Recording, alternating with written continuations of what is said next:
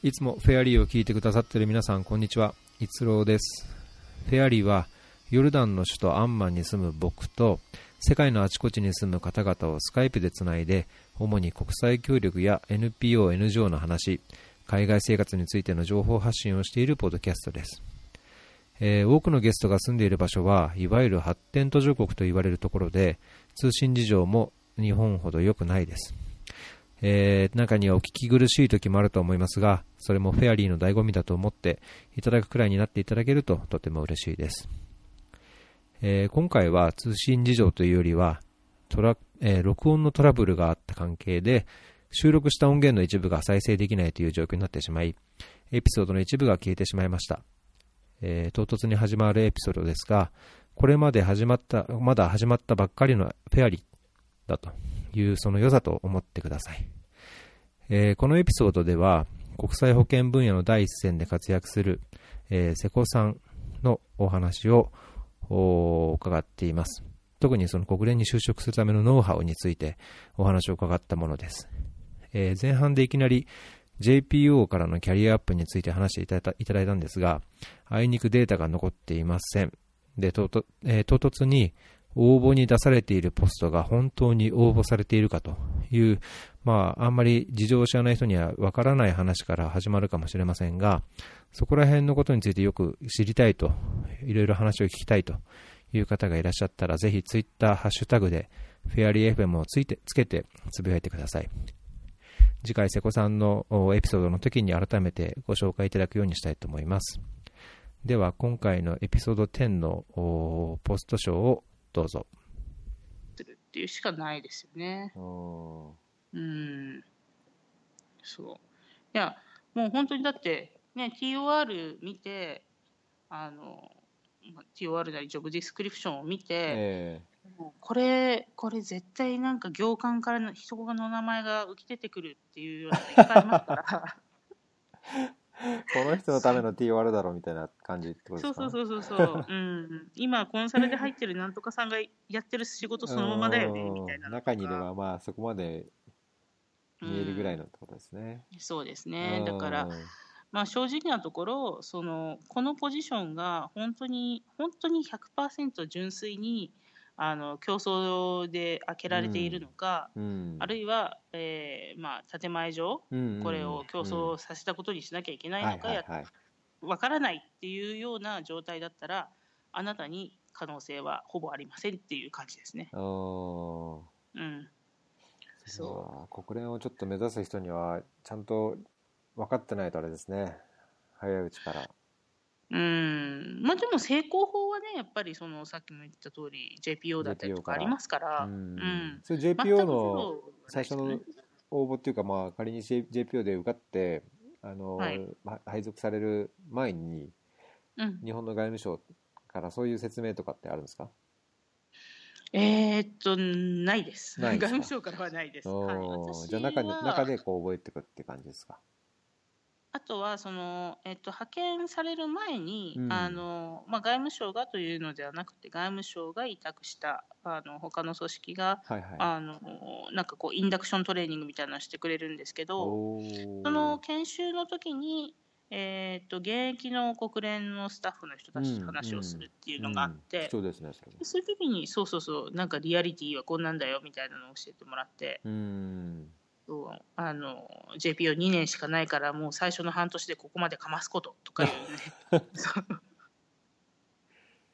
いう指導はいただきましたけど。へうん。そうなんですよ。いやーでも本当にね日本人が思うほどやっぱり簡単ではないですえよね。うん。うん。まあねなんか外務省っていうかいろいろいろんな国の大使館に行くとやっぱりこういやぜひ国連を目指してとかねなんかいや国連の皆様はとかってこうやっぱり別の扱いというかあの、うん。ね、日本政府としては国連の拠出してる分だけやっぱりもっと国連職員を増やしたいっていうのがひしひしと感じるんで関心がある人はねねどんどんトライしてうん。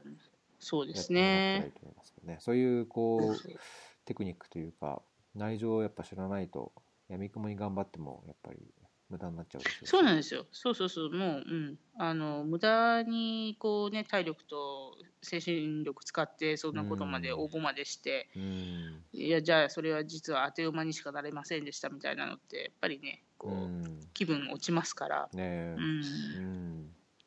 ね、ぜひ中の人と話をして、ね、どんどんどんどんこう、売ってほしいなと思いますけどね。そうですね。まあ、そういう意味ではぜひ、瀬古さんっていうすごい経験持ってるリソースパーソンがいるんで、ぜひ、ぜひフェアリーにこう、ね、問い合わせてくれれば。フェアリー、そうそうそう、あの、問い合わせていただければ。ね、経験をもとに、まあもちろんその個人的な、あの、経験っていうか、個人的な考えでっていう、そうですね。ところではあるけども。うん、まあでもやっぱりあの今こう流行りはその国連なんかだとコンピテンシーベーストインタビューっていうのをやっていて、ええ、とにかくストーリーを作んなきゃいけないんですよ。こうね自分はこう、えー、こう質問される面接で質問されるものが、はい、あなたが今までに体験した中で一番こう、えー、コンフリクトになったディスカッションは何でしたかと。うん、でこれそのコンフリクトを、えー、超えて何かに同意するためにどういった話の仕方をしましたかっていうような質問をされるんですね。なのでもうとにかくいろんな質問に対して答えるこうこれまでの経験からこういうふうにしましたこういう対応しましたっていうことを言えるように、えー、面接の準備をしなきゃいけないとかすごくねこうやっぱり独特の文化なのであのそうポイントとしてはあのどんどんどんどん覚えてほしいなと思います。そうですかちょっとじゃあメモしときます。うん、そう大変なんですよ本当に。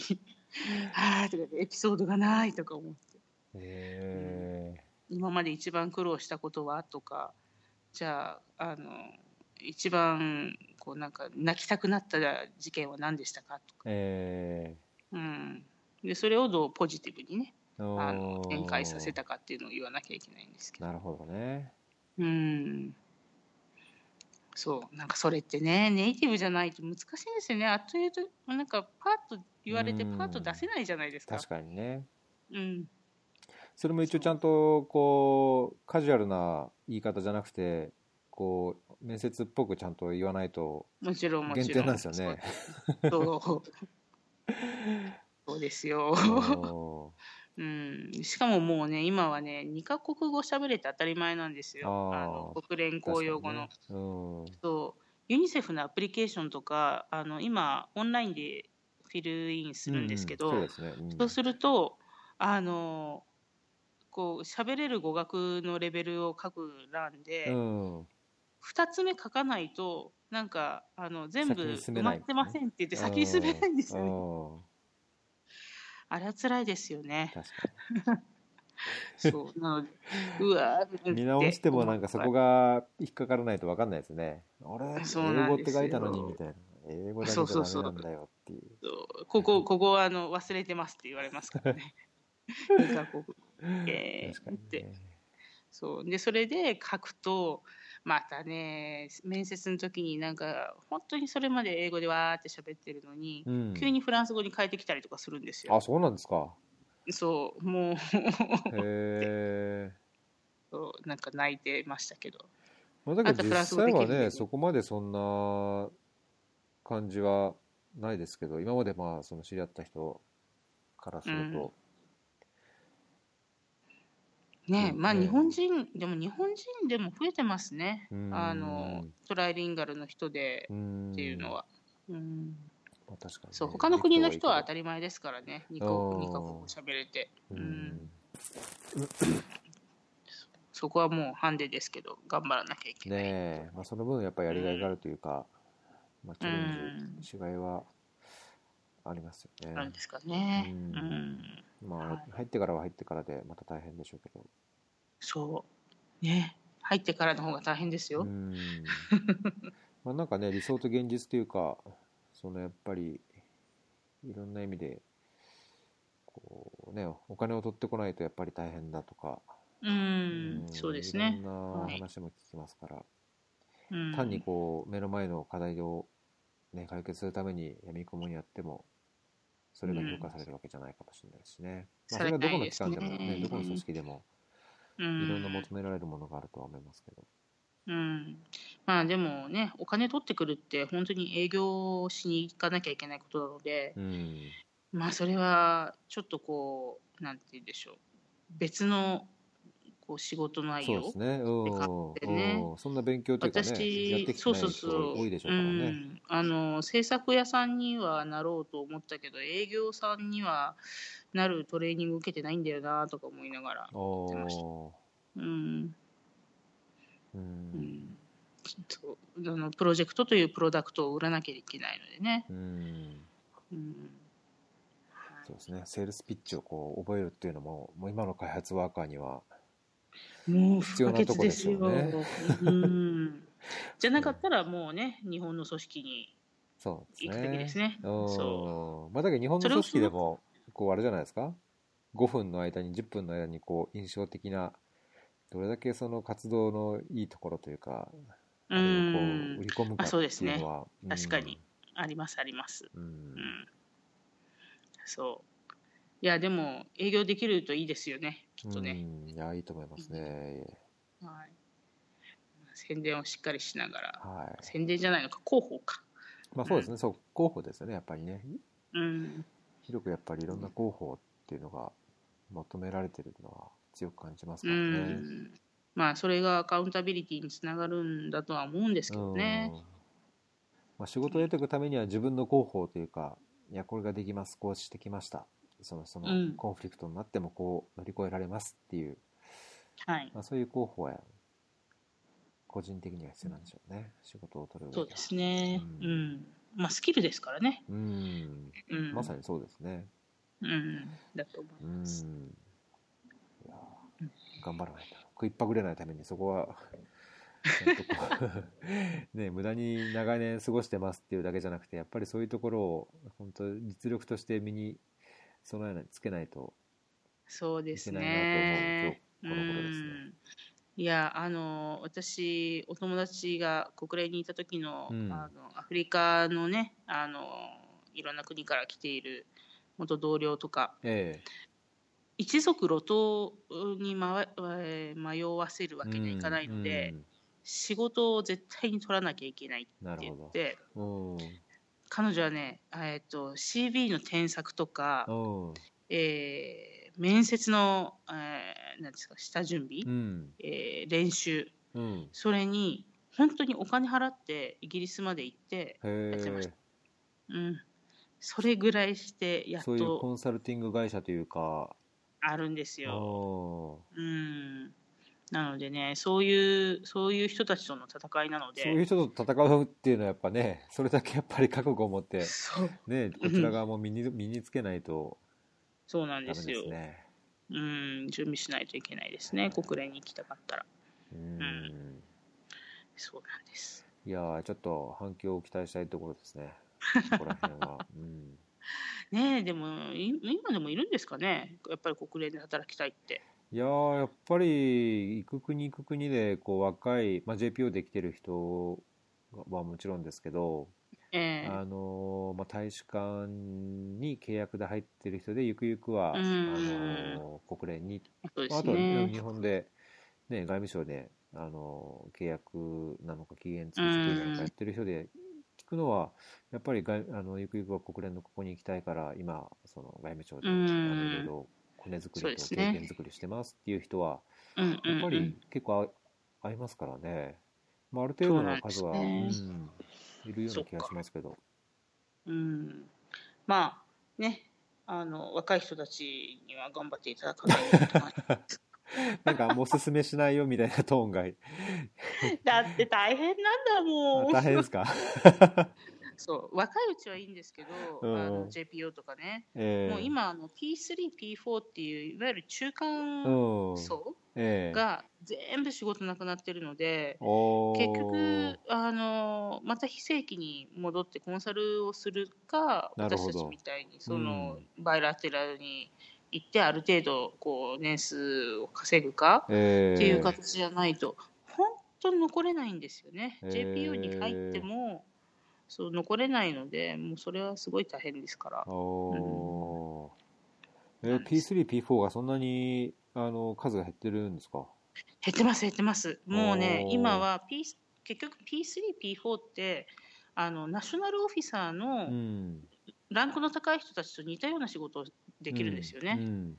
なのでもうコストは圧倒的にナショナルスタッフの方が安いいや、そうですしよ、ね。うん。はい、でしかもそのその国にとってのコネクションが強いうんうん。っていうのもあって確かにねそう若くてその国のことを知らない人がインターナショナルで入るよりも、うん。あのナショナルのオフィサーで、えー元政府の高官とかそういう人たちでうんしっかりこう根を張ってこうまあまあね国連的に言うとサステイナブルな。えー貢献ができるようにっていう話になったりしますからなるほど。うん。まあそこはいやもうなんか勝てないですよね。あー。じゃあなんか別に空洞化してるっていうよりはももっとローカル化されてて。いやまああの空洞化を埋めるためにローカルをローカルが生きてるってことですね。うん。あーまあそしたらやっぱじゃあインターナショナルのそのキャリアデベロップメントとしては難しいところですね。そこが空いちゃうと。そうそうそうそうそう、ね、だからいきなりその P5 で間。マネジメントとかに行くってそう言ったら。なんですよそうそう経験がないってなっちゃいますもんね。うん、だからその間は二国間に行ったり、うん NGO に行ったりなるほど。国連でコンサルしたりっていうことになるんでしょうねあ。あ。うん、だから NGO インターナショナル NGO の質はあのスタッフの質はものすごい上がってると思いますよ最近。うん確かにね、うんそれは僕もなんか感じますね。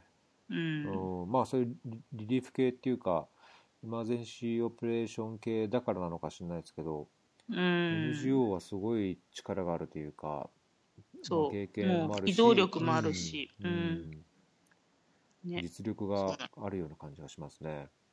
そうです。まあ、日本の人はあまりそこは分からないっていうか日本的にはちょっとね、なんか文脈が違う感じがね。しちゃうのかもしれないでうすけど、ん、はい。うん。そうです。なるほど。まさにその通り。まいろんな道がありますあ、よ。ねえ、まあ、瀬古さんにはなんかそこら辺のこうキャリアメンターコーナーみたいなのもなんか、ね、経験からするとやっぱりすごいそういうのができそうなので。いやーいいですね。楽しいですねうん。質問が来たら回しますんで。待ってください、いくらでも。ええ若い人たちにあの夢を壊さない程度に現実を。そうですね、うん、現実や分かった上でそこにやっぱチャレンジする後押しをというかね、うん。ね、そうですよね。はい。はい、いやーすごい貴重だと思いますよ僕はやっぱ若い頃にそんな20代の頃にそういうの聞けたらいろんなこうなんだろうな10年20年のこうライフワークプランっていうのがまた違った形でできたような気がするんで、う。うんまあそうですね。私も知らなかったからそれあの国連だけを見ていたので、えうん。まあ、国連のことだけ情報を入れようと必死でしたけど、ー、うん。ん。まあ今思えばねもっと違う NGO の話とか聞いとけばよかったなとか思います。し逆に、えーうん、逆に。なるほどね。そうそうそう、うん、だから、まうんあ、そういった意味ではねあの、はい、国連組国際機関組はあの任せてください、い。なんだって。でちょっとそういう点でもあの広く、はい。あの情報発信していきますんで、ええ広報していきますんで、はい、はい。はい、ありがとうございはい。ます、まあ。ちょっとなんかおすすめのロックミュージックは出せませんけれど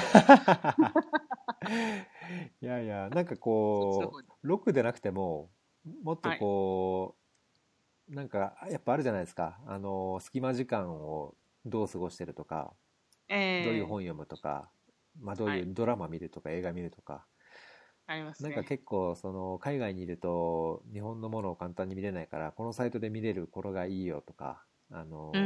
VPN 使って Amazon プライムに接続するとこうなるよとかなんかそういう海外生活ハウツー系とか、まあ、そういうのも いろんな人のこう趣味に応じて発信したら、ですね。うん、結構ええお互いにこううん参考になるとこもあると思うので、そうですね、ええそうあんの好きな TED トークとかねああ、 TED トークいいじゃないですか。それうんやりましょうよ。 TED トーク。僕も TED、あの、ちょこちょこ TED おすすめ集を作ってうると。んうん。いいですねいいですね。なんか奮い立ちますなんかやる気がやる気が出ますよ TED やっぱり見るとね、うんでも、あいつかあれに呼ばれた時うにん喋れるだけの、うんあの、こう、スピーチ力はつけなきゃとは思いますね。呼ばれないですねあれって応募するんじゃないですか？呼ばれちゃう呼ばれるもんなんですか？あ、応募するの？いやいいや知らないですけど。僕もそのテッそドハウツーはちょっとわかんないですけどう。うん。ね、そうですよ。うんもう、あの、いつかオファーが来てもいいようにね、うん話力をつけないと。なるほど じゃあなんかはまた次回は TED のこうおすすめそうですね。うんはい。おすすめテンいろんなトとかで。視点でこう英語の勉強っていう視点とかこう奮いあ立そうですね英語を奮い、うんうんあ自分を奮い立た奮い立たせるあれとか、はい。まあ、結構なんかねイノベーティブなというか、あのー社会的なことでもこうあのいろんな活動してる人がいろんな面白い話してるあれもあるじゃないですか、うんうんうん。うんありますありますなんか面。白いのがあればぜひじゃそうですね。あはいじゃあちょっと、はい。テッドおすすめ集を。お願いしますはい。はいありがとうございます。すいません今日はちょっと遅い時間になっちゃっていえいえ、大丈夫ですよ。ありがとうございました、あのありがとうございました。はいまた呼んでください。また次はじゃあ日本でそうですかね。はい。あります時間日本どれぐらいいるんですか？ありますよ。えー、3週間。3週間かはい。えー3週間半ぐらいかな。はい。うんじゃあもう、はいゆ。とりがああるの時にに、ちょっと時差が大変ですけれども。うんうちもねねうまくちょっと単身になるタイミングがあるんですけどそことかぶれば多少こう、そうですねええ柔軟に時間はできるんではい。はいわかりましまた。たぜじゃあひええはい。ぜひ日本から。またお願いしますはい。よろしくお願いします。すいませんありがとうございました遅い時間に、はい。またおありがとうございました失礼します、